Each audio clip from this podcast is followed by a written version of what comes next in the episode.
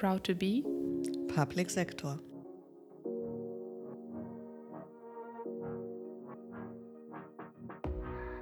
Herzlich willkommen zu einer neuen Episode unseres Podcasts. Schön, dass du dabei bist. Wir sind Anke und Ramona. Wir sind beide Beamtinnen in der Bundesverwaltung und wollen den öffentlichen Dienst von innen transformieren. Wir machen diesen Podcast, weil wir zeigen wollen, dass der öffentliche Dienst sich wandelt.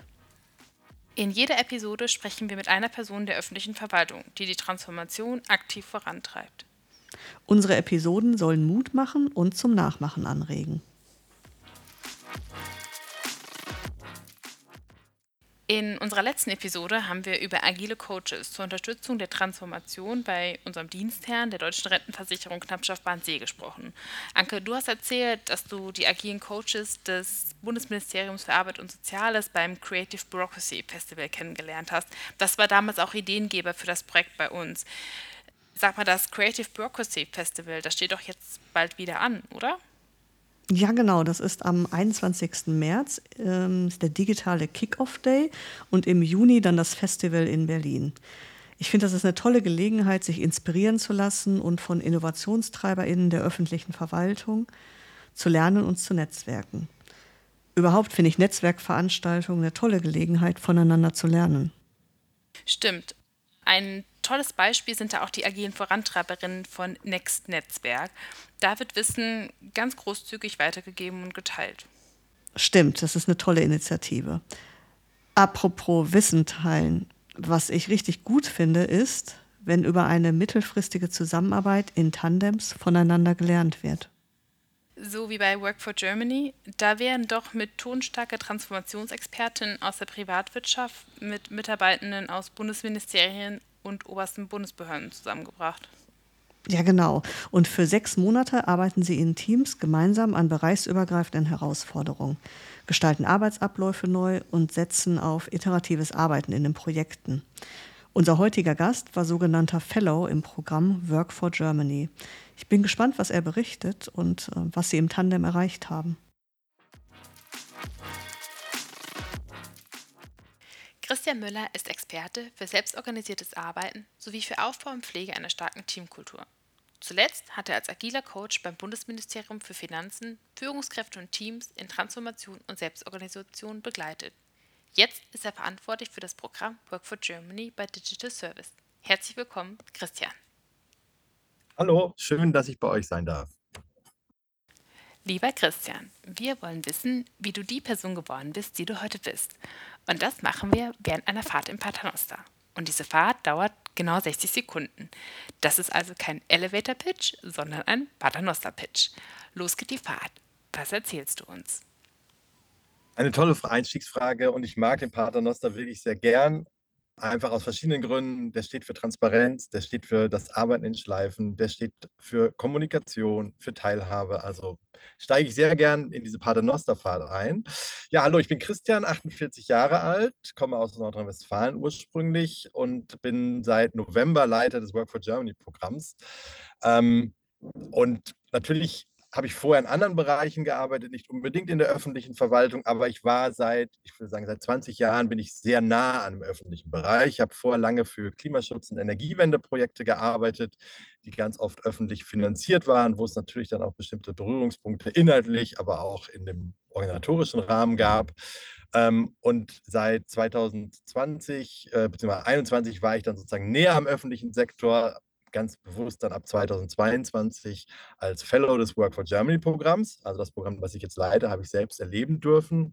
Und äh, bin danach auch noch länger im Ministerium geblieben, im Bundesministerium der Finanzen und habe dort sozusagen Teams und Referate dabei begleitet, gut in Selbstorganisation zu kommen. Ähm, ja, und wenn das auch vielleicht so, eine, so ein bisschen so ein No-Brainer ist, ähm, was hat mich zu dem Begeg Menschen gemacht, der ich bin? Das war natürlich Begegnung mit ganz vielen anderen Menschen. Und äh, je unterschiedlicher, umso besser. Und ich glaube, auch das ist, was mich so ein bisschen auszeichnet. Ähm, ich bin immer gerne da, wo es knirscht oder da, wo vermeintlich Gegensätze aufeinanderprallen, wie von mir aus Agil und Verwaltung oder äh, wie ähm, Energiewende und Bezahlbarkeit. Ähm, das finde ich immer besonders spannend und ich glaube, da kann ich immer auch ganz gut ähm, unterstützen mitarbeiten, dass man in einen Dialog kommt, äh, denn so unterschiedlich sind die Gegebenheiten häufig gar nicht. Es geht meistens darum, erstmal eine gemeinsame Sprache zu finden und dann an konkreten Umsetzungsprojekten zu arbeiten. Ach, super spannend. Ähm, du bist Team und Transformationsbegleiter. Du hast grad schon so 'n bisschen Einblick gegeben. Was bedeutet für dich persönlich Transformation? Das ist auch auch das ist eine sehr gute Frage. Darüber könnte man jetzt sehr, sehr viel philosophieren. Ich will es jetzt darauf mal beschränken und sagen, Transformation ist halt ein unumkehrbarer Prozess. Das ist halt nicht so was wie Change, was so 'n bisschen vielleicht okay, wir müssen jetzt aus 'ner Company-Perspektive wir müssen unser Produktportfolio um umbauen, weil es gibt jetzt Mitkonkurrenten, sondern Transformation ist was sehr, sehr Grundlegendes, nicht Revidierbares. Ähm, ich glaube, in der Soziologie spricht man auch gerne so von Transformation ist mit Musterbrüchen vor äh, verbunden. Also, Dinge, die wir bisher so gemacht haben, funktionieren nicht mehr und werden tatsächlich so hinterfragt und adaptiert und angepasst, dass sie eben tatsächlich ein Bruch sind mit dem Bisherigen und nicht mehr ein: „Das haben wir schon immer so gemacht, machen wir jetzt weiter so“, sondern wir ändern ganz bewusst, äh, und das äh, bezieht sich eben auf verschiedenste Bereiche. Das geht ähm, das können Aktivitäten sein, das können Prozesse sein, das können Strukturen sein. Und es betrifft eben mehr als nur ein Projekt oder ein Produkt, sondern eher 'ne ganze Organisation. Und ich habe ja vorhin auch gesagt, ich habe, äh, im Bereich Energiewende, Klimaschutzprojekten gearbeitet und da habe ich sehr viel im Gebäudebereich gearbeitet. Und ich würde Transformation mal, wenn ich das auf 'n Gebäude beziehe, als Bild sagen: Transformation ist so was wie 'ne Kernsanierung. Man reißt sich das ganze Gebäude ab, es bleibt was stehen, aber man macht sich sehr bewusst, was stehen bleibt und was sozusagen, äh, für die Zukunft fit gemacht wird. Und gleichzeitig macht man sich auch schon Gedanken: „Wie können wir diesen Prozess verstetigen?“ Denn es ist ganz klar, Wandel ist nichts mehr, was irgendwann mal abgeschlossen ist, sondern das ist ein fortlaufender Prozess.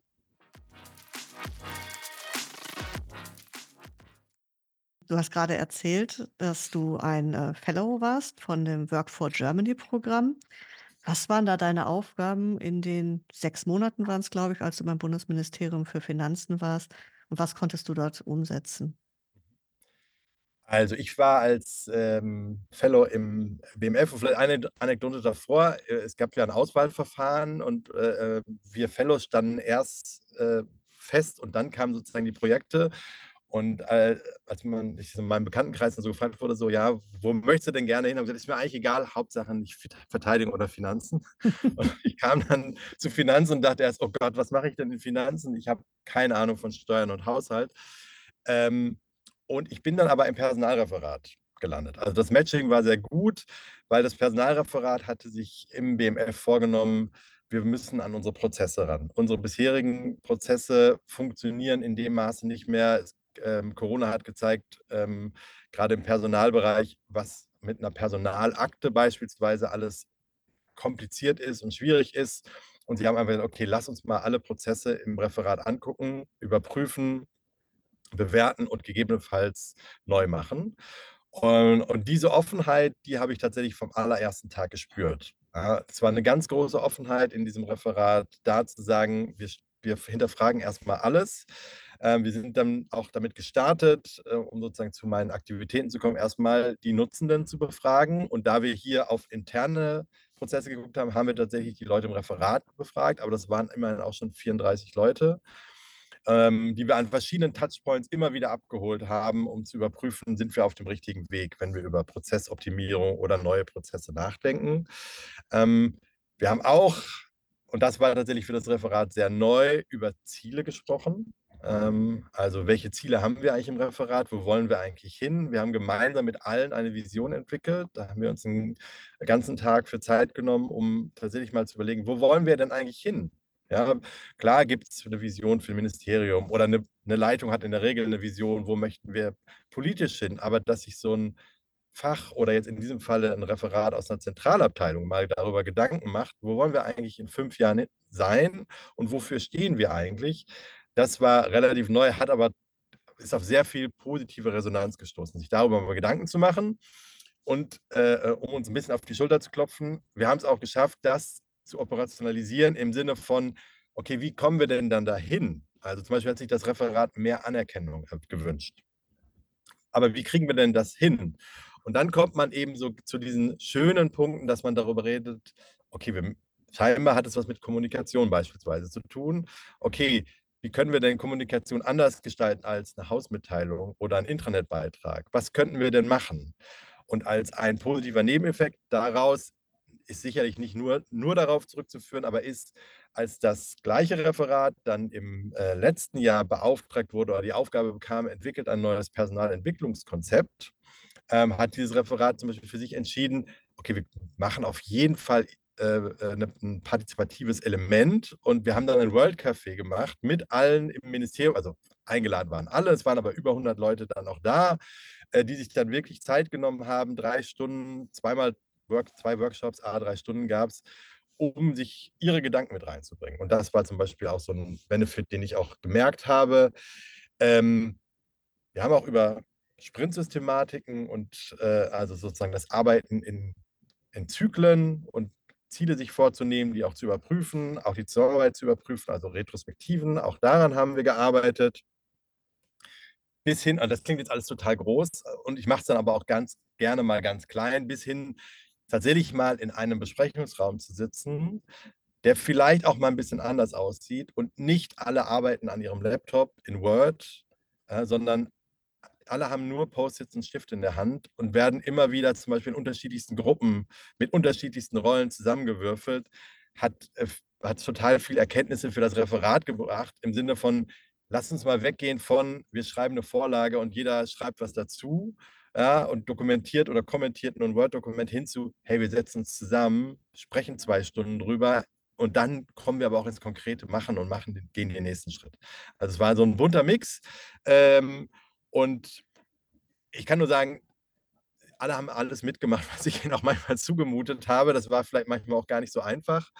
Ähm, und das Schöne war ja, dass ich in der Zeit auch nicht nur in meinem Referat gewirkt habe, sondern auch ähm, andere Referate unterstützt habe. Also es gab mal Momente, wo dann zum Beispiel im Personalreferat einfach äh, ressourcenmäßig es einfach ganz eng war. Ja, ähm, und dann hatte ich sozusagen ein paar freie Kapazitäten und konnte mich dann anderen Referaten anbieten. Ich habe da ein anderes äh, äh, Referat aus einer ganz anderen Abteilung auch noch begleitet. Die haben so einen Transformationsprozess, äh, wollten die, da wollten die tiefer reingucken. Da haben wir tatsächlich so sechs Workshops, also a einem Tag mit denen gemacht, um so Transformationskompetenzen aufzubauen.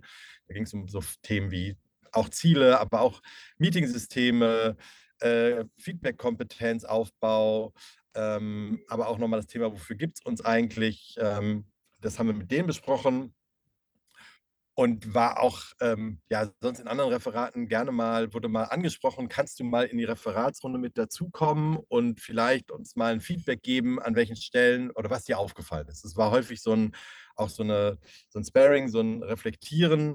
Und deshalb war meine Rolle auch ganz häufig als Fellow einfach erstmal zuzuhören, wirklich zuzuhören und nicht sofort auch gleich was anzubieten, ja, mach das doch so oder, sondern wirklich zuzuhören, zu verstehen, wie ist jetzt der bisherige Ablauf, was für eine Haltung ist dahinter, ähm, und dann auch, das ist so mein persönliches Lebensmotto, äh, äh, mit einer konsequenten positiven Annahme immer in diesen Prozess zu gehen. Also ich gehe davon aus, dass wir Menschen alle versuchen, uns positive Bedürfnisse zu erfüllen.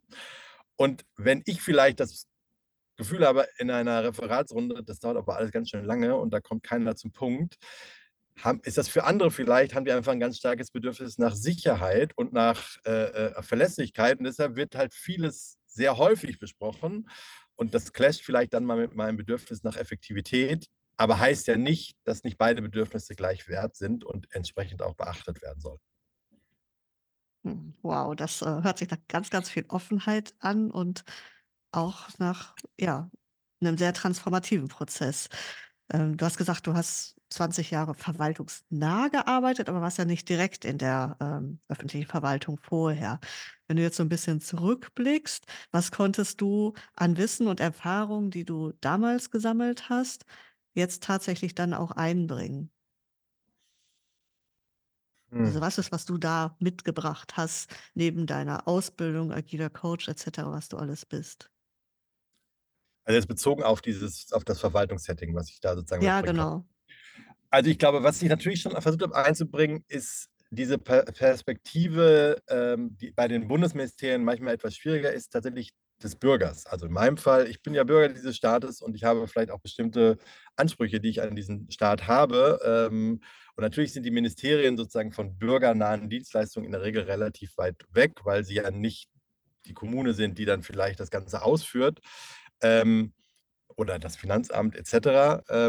Aber trotzdem glaube ich, das, was ich mitgebracht habe, war immer wieder diese Perspektive zu sagen, okay, das ist jetzt nach einer internen Logik mag das jetzt Sinn machen, was ihr hier tut. Aber wenn wir jetzt eine zweite Perspektive, mindestens eine zweite Perspektive reinholen, ähm, stelle da nur ich einen Bruch fest oder was, was passiert dann sozusagen ähm, mit, mit euch in euren Kontexten? Ne? Also diese Perspektivenvielfalt, das war sozusagen, was ich immer mitgebracht habe.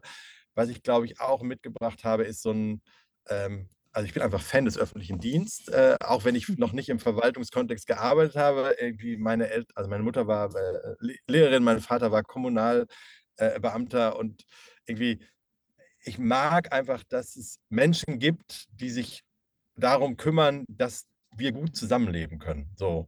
Und ich glaube, dafür gibt es bislang einfach auch viel zu wenig Wertschätzung. Und genau das war auch manchmal meine Rolle, erstmal zu wertschätzen, was da alles passiert. Ja, einerseits, also das ist sozusagen die, die Kehrseite, ne? ich als Bürger kann, darf durchaus auch mit einem Anspruch daran gehen oder mit meiner Perspektive reinbringen und gleichzeitig mit einer sehr wertschätzenden Haltung sagen, hey, ihr tut hier was, also wenn man neudeutsch sagt, ne, das ist total purpose-orientiert, für das Gemeinwohl was zu tun.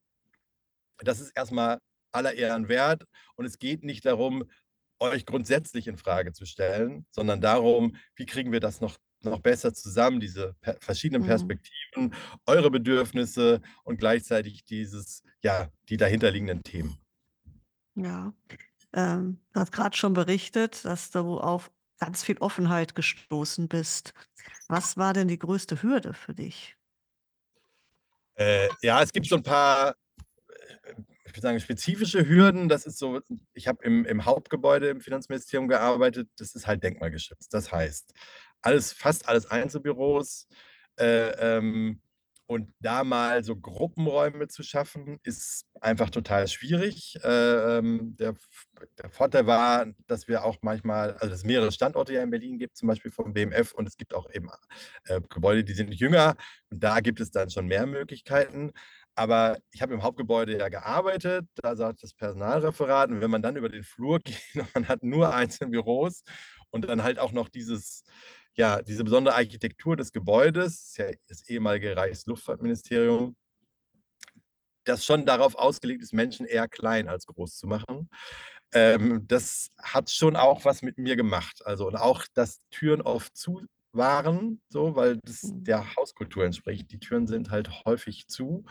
Ähm, auch da habe ich ein bisschen gebraucht. Ähm, natürlich auch Prozesse wirklich zu verstehen. Das war manchmal, habe ich auch in mir gemerkt, okay, ich komme an Grenzen. Manchmal war es auch so ein Ding, dass ich dachte, ich will das gar nicht so im Detail verstehen. Ich, äh, ich möchte lieber in dieser fragenden Haltung bleiben, aber ähm, das war manchmal eine Hürde, das Thema Transparenz, was sozusagen, ich kann in Kalendern nicht reingucken oder in Kalendern, ich komme nicht auf bestimmte Dateien.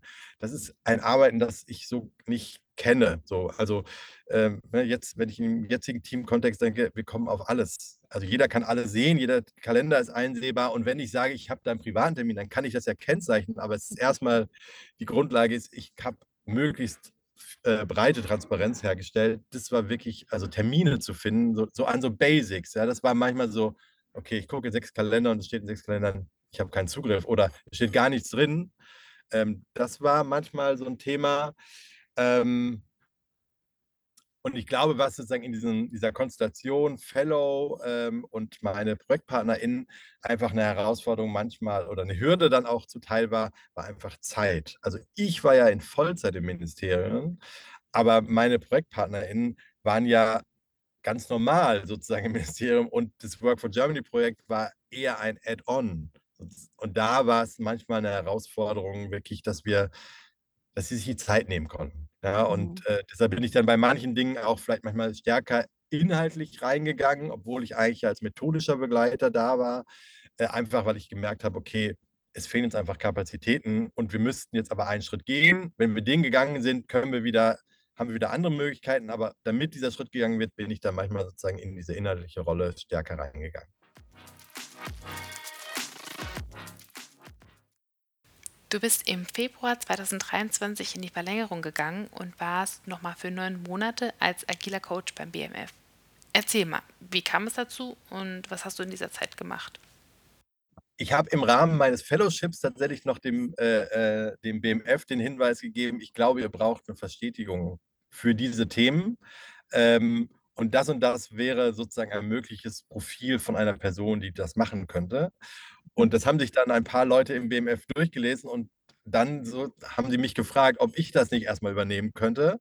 Ähm, und dann habe ich wirklich, ich glaube, weiß nicht, zehn Sekunden überlegt und dann gesagt, natürlich mache ich das. Also es war mir tatsächlich ein, ein, auch eine Herzensangelegenheit. Und ich habe total viel Freiheit bekommen. Also ich bin dann sozusagen rausgegangen aus dem Personalreferat, bin zwar in der Zentralabteilung geblieben, aber war dann in der Bundesfinanzakademie. Das ist jetzt so, jetzt so ein paar interner, ähm, im BMF so eine interne Lerneinheit mit dem Fokus Steuerfachthemen. Aber sie machen eben auch Führungsthemen und sie haben auch das Thema ähm, neues Arbeiten sozusagen auch ähm, ja, auf der Agenda. Und dort bin ich dann in einem ähm, Lehrbereich gelandet und mein Referatsleiter, äh, den, mit dem ich bis heute Kontakt habe und äh, den ich unglaublich schätze, hat zu mir gesagt, Herr Müller, das ist Ihre Spielwiese, toben Sie sich sozusagen aus, wo ich Sie unterstützen kann, unterstütze ich Sie furchtbar gerne. Und genau das habe ich dann auch gemacht. Ich habe so im BMF Angebote entwickelt, die einerseits so ein bisschen auf diesen oder die einerseits auf dieses Thema, wie können wir Zusammenarbeit stärken, äh, adressiert haben. Das heißt, äh, Referate konnten auf mich zukommen mit dem Thema, das sie gerade hatten. Und ich habe dann zusammen mit ihnen Auftragsklärungen betrieben, erstmal zu gucken, kann ich da wirklich eine Rolle spielen als, als Begleiter oder als Coach oder ist das eigentlich was anderes? Und dann habe ich sozusagen eine Agenda, ein Format gebaut, mit dem wir dann über das Thema sprechen konnten das waren manchmal erstmal ganz kleine Dinge wie, wir wollen mal unsere äh, Zusammenarbeit reflektieren und dann habe ich tatsächlich mit denen mal ein Retro-Format, also eine Retrospektive ausprobiert. Ähm, manchmal waren es größere Themen, äh, da kam ein Referat auf mich zu und wollte über Prozesse reden. Dann haben wir tatsächlich im Rahmen eines Service Blueprints mal die kompletten Referatsprozesse zerlegt äh, und ähm, dann hat das Referat auf der Basis, oh, da steckt ja noch so viel mehr drin, dann sind wir noch viel tiefer in das Thema eingestiegen. Ähm, bei manchen Referaten habe ich tatsächlich so Wissensaufbau auch betrieben. Es gab viele Fragen, agiles Arbeiten, was ist das eigentlich? Ähm, es ist ja auch schon der Titel schon fast ein bisschen verbrannt, weil damit sehr viel verbunden wird, was wenig mit agilem Arbeiten zu tun hat. Ähm, also tatsächlich so ein bisschen Klarheit äh, herzustellen, was, was fällt eigentlich unter das Thema und auch immer so ein bisschen Botschafter für das Thema zu sein, ohne gleich äh, die große Keule zu schwingen. Ihr arbeitet alle nicht agil und ihr seid alle oldschool und ihr müsst euch total transformieren, sondern hinzugehen. Am Ende geht es im agilen Arbeiten auch um gutes Arbeiten. Und wer möchte nicht gut arbeiten und gut zusammenarbeiten? Und wir gucken mal, an welchen Stellen wir hier ähm, mit euch einen nächsten Schritt gehen können, ohne dass ihr gleich ne, jetzt komplett alle das Bällebad und die Tischtennisplatte einführt, sondern mhm. in dem Rahmen, in dem ihr halt seid. Und wenn halt, weiß ich nicht, ein SharePoint äh, als gemeinsame Dateiablage schon der Transparenzbooster ist, ja, dann ist es das. Ja, dann ist es halt genau das und dann brauche ich kein Miroboard oder was anderes, sondern dann nutze ich halt das. Also das war so der, der eine Strang, also Zusammenarbeitsthemen zu, aufzunehmen, die Referate konkret zu unterstützen. Ähm, und ein zweites Segment, das ich auch erst im Rahmen meiner Zeit dort entwickelt habe, war das Themenfeld Lernen. Also wie können wir gut lernen? Ähm, es war so ein bisschen Zufall, in der Zeit wurde das Fortbildungskonzept überarbeitet und äh, ähm, wir wurden dann sozusagen um, ich weiß gar nicht, ob es eine Mitzeichnung war oder ob wir es zur, zur Information bekommen haben. Und äh, ähm, ich hatte dann die Idee zu sagen, naja, jetzt ist, das sind alles Dinge, äh, ne, die, da stellt man Fortbildungsanträge, ähm, da muss man auch bestimmte Formul, ähm, ja, Formalien einhalten. Und äh, was uns ganz häufig gespiegelt wurde, ist so, ja, wir haben aber eigentlich nicht so viel Zeit. So, ja, wir sollen irgendwie was machen, aber zwei Tage uns rausziehen für eine Fortbildung ist manchmal schon Kampf. Und ähm, ja, je höher man sozusagen die Hierarchieleiter ho hochgeht, umso größer war sozusagen der Kampf, sich für, für mehrere Stunden, Tage rauszuziehen. Und gleichzeitig gibt es diesen Anspruch, lebenslanges Lernen zu ermöglichen. Also, ne, wir alle sind gefordert, lebenslang zu lernen. Ja, toll, wie soll ich denn das machen, wenn ich den ganzen Tag meine Daueraufgaben irgendwie nur bearbeite? Wann soll ich Zeit zum Lernen haben? Und äh, die Idee war dann zu sagen, okay, äh, um es im Verwaltungsdeutsch zu formulieren, wir bieten etwas in den dienstlichen Randzeiten an.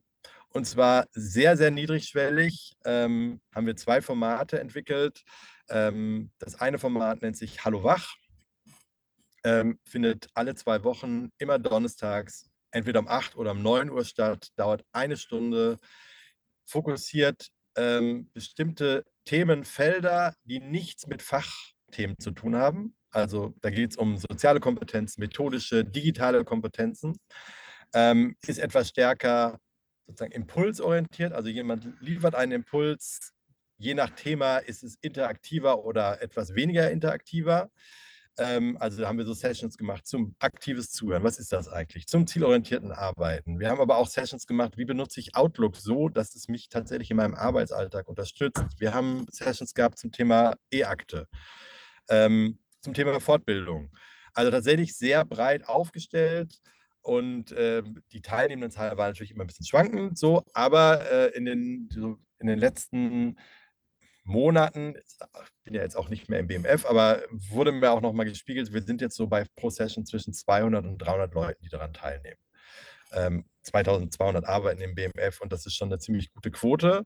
Äh, vor allem haben wir ziemlich gutes Feedback bekommen, so im Sinne von, hey, genau das fehlt uns sowas Kurzes, womit wir aber in einem Arbeitsalltag direkt was umsetzen können.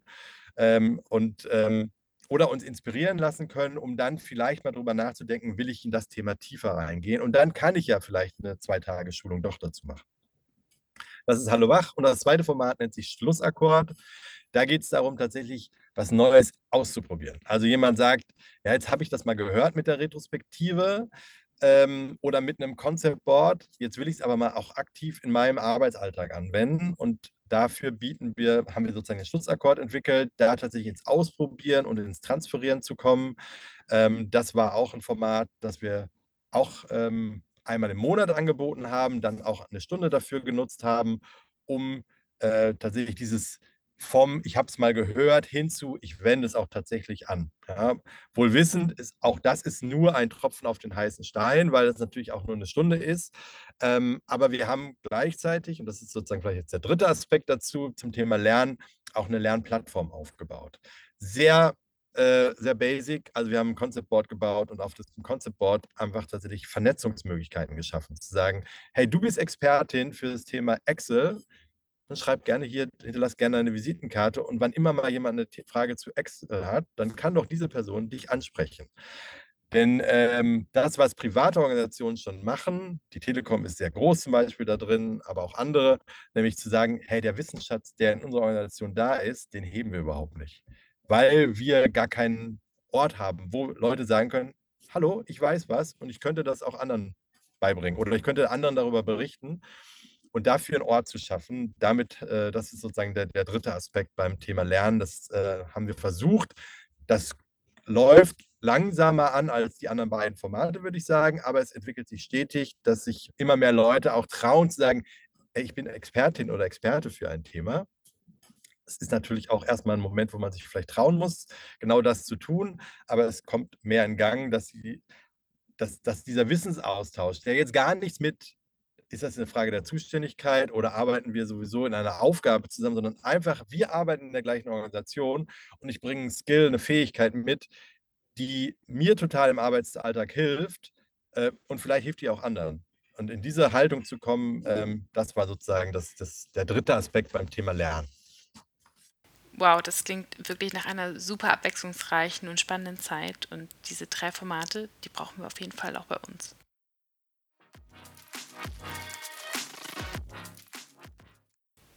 Seit Ende 2023 bist du Program Lead bei Work for Germany und entwickelst das Programm weiter, an dem du ja selbst teilgenommen hast. Erzähl uns von deiner Vision. Ja, das ist ein super spannender Punkt, weil dieses Work for Germany Programm, auch wenn es wir jetzt in den fünften Jahrgang gehen, äh, sich jedes Jahr immer weiterentwickelt hat. Das heißt, es gab immer wieder Veränderungen in diesem Programm. Äh, insofern ist mein Jahrgang schon nur bedingt vergleichbar mit dem Jahrgang davor, aber was, glaube ich, alle eint, ist dieses Thema ähm, der Befähigung. Ja, Befähigung nicht im Sinne von wir wissen viel mehr als ihr, sondern Befähigung im Sinne von wir bieten euch einen Raum, wo ihr Dinge ausprobieren, lernen könnt und gleichzeitig das aber nicht alles total sofort selber machen müsst, sondern eine Begleitung dafür bekommt. Ich habe jetzt mal das Thema Vision für mich so versucht, so ein bisschen zu untergliedern. Einerseits meine ganz persönliche Vision oder auch sehr, ja, ja doch sehr persönliche Vision ist natürlich das, was ich erlebt habe und Work for Germany war, war für mich eine lebensverändernde Erfahrung, die ich da gemacht habe. Es hat so viele Dinge in meinem, äh, in mir selber hinterfragt und so viele Musterbrüche vielleicht auch verursacht, dass ich finde, das sollte jeder mal erleben. Also äh, ich finde, das ist so, eine, so ein großartiger Lern- und Erfahrungsraum. Das möchte ich mehr Menschen ermöglichen, sowohl auf der Verwaltungsseite wie auch auf der Seite der ähm, ja, Expertinnen von außerhalb des Verwaltungskontexts die vielleicht so strategische Vision geht so Richtung, naja, ganz am Ende möchten wir uns natürlich am liebsten überflüssig machen. Also, ne, wenn wir sind nicht dafür da, ständig Folgeaufträge zu generieren, sondern äh, diesen Transformationsprozess dafür ähm, Befähigungs-Skillset aufzubauen, wenn das die Verwaltung kann, dann sind wir auch raus aus der Nummer, ja. Und dann, dann können wir an anderen Stellen bestimmt auch einen guten Beitrag leisten, aber das ist nichts, wo, wo man uns dann für braucht.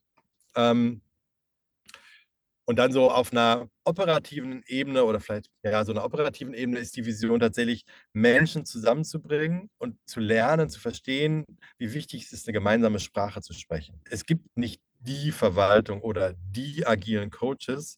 Das sind alles Menschen und die sprechen manchmal unterschiedliche Sprachen. Ich kann mich noch an, an Missverständnisse aus dem Fellowship erinnern, ne? ein Check-in. So, dass dann tatsächlich Leute gefragt haben: „Muss ich da meinen Pass mitbringen?“ Und sie so: „Ah nee, Check-in ist für uns ganz normal. Das ist gemeinsames Ankommen im Termin und so.“ Aber eine total legitime Frage, weil es sind andere Sprachen, die wir sprechen. Ähm, und wenn diese Vision sozusagen Gestalt annimmt, dann würden wir es daran merken, dass Verwaltung sich, glaube ich, noch stärker als Gestaltung ver versteht. Also, weil ihr verwaltet ja nicht nur, sondern ihr habt in jedem, natürlich gibt es ein Primat des politischen Gestaltungsspielraums. So, ne? Also die Politik bestimmt sozusagen, was ist, äh, was ist sozusagen auf der Agenda, aber innerhalb dessen ist so viel Gestaltungsspielraum und dass die Verwaltung das für sich entdeckt und das auch als Chance entdeckt und ähm, weniger sozusagen aus, aus einem Risikodenken oder Risikovermeidungsdenken diesen Raum betrachtet, das wäre auch noch so ein Teil der Vision. Apropos Chance, wo siehst du die größte Chance, die öffentliche Verwaltung moderner und zukunftsfähiger zu gestalten? Ganz, ganz schwierige Fra Frage. Die Frage ist total einfach, aber darauf nur eine Antwort geben zu dürfen, ist echt schwer. Ne? Es fallen so, ne? Also wir könnten am Beurteilungswesen arbeiten, Vergaberecht wäre ein schönes Thema, Digitalkompetenz, ähm, ja, Multiplikatoren für agiles Arbeiten. Da gibt es viele Themen. Ich muss mich auf eins beschränken und ich nehme das Thema das ist auch ein Herzensthema von mir, Herstellen von psychologischer Sicherheit. Was heißt psychologische Sicherheit? Äh, äh, das bedeutet nichts anderes, als dass ich sicher bin, zwischenmenschliche Risiken einzugehen. Und zwischenmenschliche Risiken können sowas sein wie, das habe ich nicht verstanden oder ich weiß das nicht. Ja? Also auch nicht Wissen zuzugeben oder zu sagen, das sehe ich anders. Ja? Oder ich habe damit Bauchschmerzen. Können wir das nicht so machen? Ich habe eine Idee. Ähm, was ich im in der Verwaltung erlebt habe, aber auch außerhalb der Verwaltung, das ist nichts, was es nur in der Verwaltung gibt, ist nämlich, dass ganz häufig bei Veränderungsprozessen diese psychologische Sicherheit eben nicht da ist. Die Leute trauen sich nicht zu sagen: „Ich habe ich sehe das anders“ oder „Ich verstehe das nicht, könnt ihr das bitte besser erklären?“ Es gibt immer ein, zwei, drei und wir alle haben da gleich Leute im Kopf, die ne, 'ne Runde von zehn Leuten und man soll irgendwie Feedback geben und zwei, drei Leute sagen immer was. Und dann gibt es sieben, die sagen gar nichts. ne? Und wenn ich der Verwaltung was wünschen darf, das ist, die Verwaltung kriegt es hin oder wir kriegen es mit der, in der Verwaltung hin, genau diese sieben Leute zu aktivieren, ihr Schweigen zu brechen.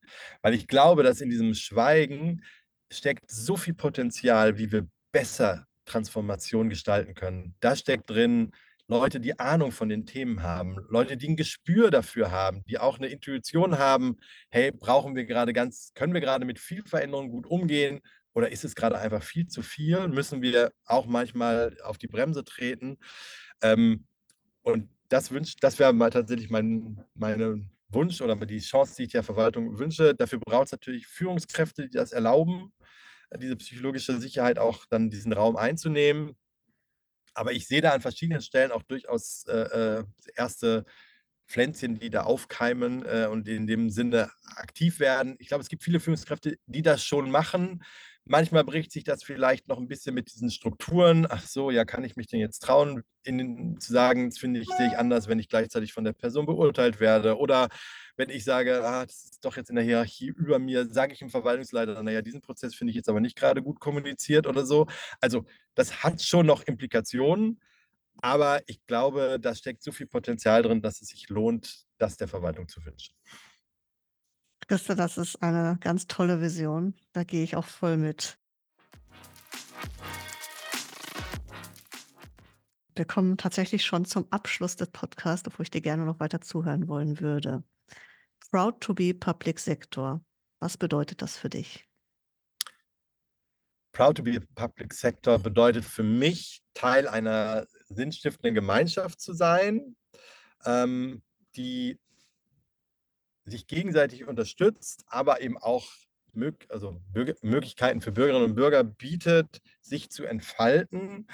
Ähm, und das vor allen Dingen das meine ich jetzt gar nicht so sehr im Sinne einer rein digitalen, ähm, Transformation oder digitalen äh, des digitalen Staates, sondern ich glaube, es gibt dahinter sind noch so viele andere Themen, äh, die wir dabei nicht aus dem Blick verlieren dürfen. Wir haben große gesellschaftliche Umbrüche, demografischer Wandel, wir haben dieses große Thema Migration, wir haben das Thema Bildung und wir haben darüber noch so den Endgegner Klimawandel und wie gehen wir eigentlich damit um? Und all diese, sagen wir mal, Mega-Herausforderungen oder multiplen Herausforderungen, ähm, zeigen uns ja, die tauchen an ganz vielen Stellen immer mal wieder auf und die gehen auch nicht einfach weg. Also nur weil wir nichts tun, wird dann nicht passiert dann trotzdem was.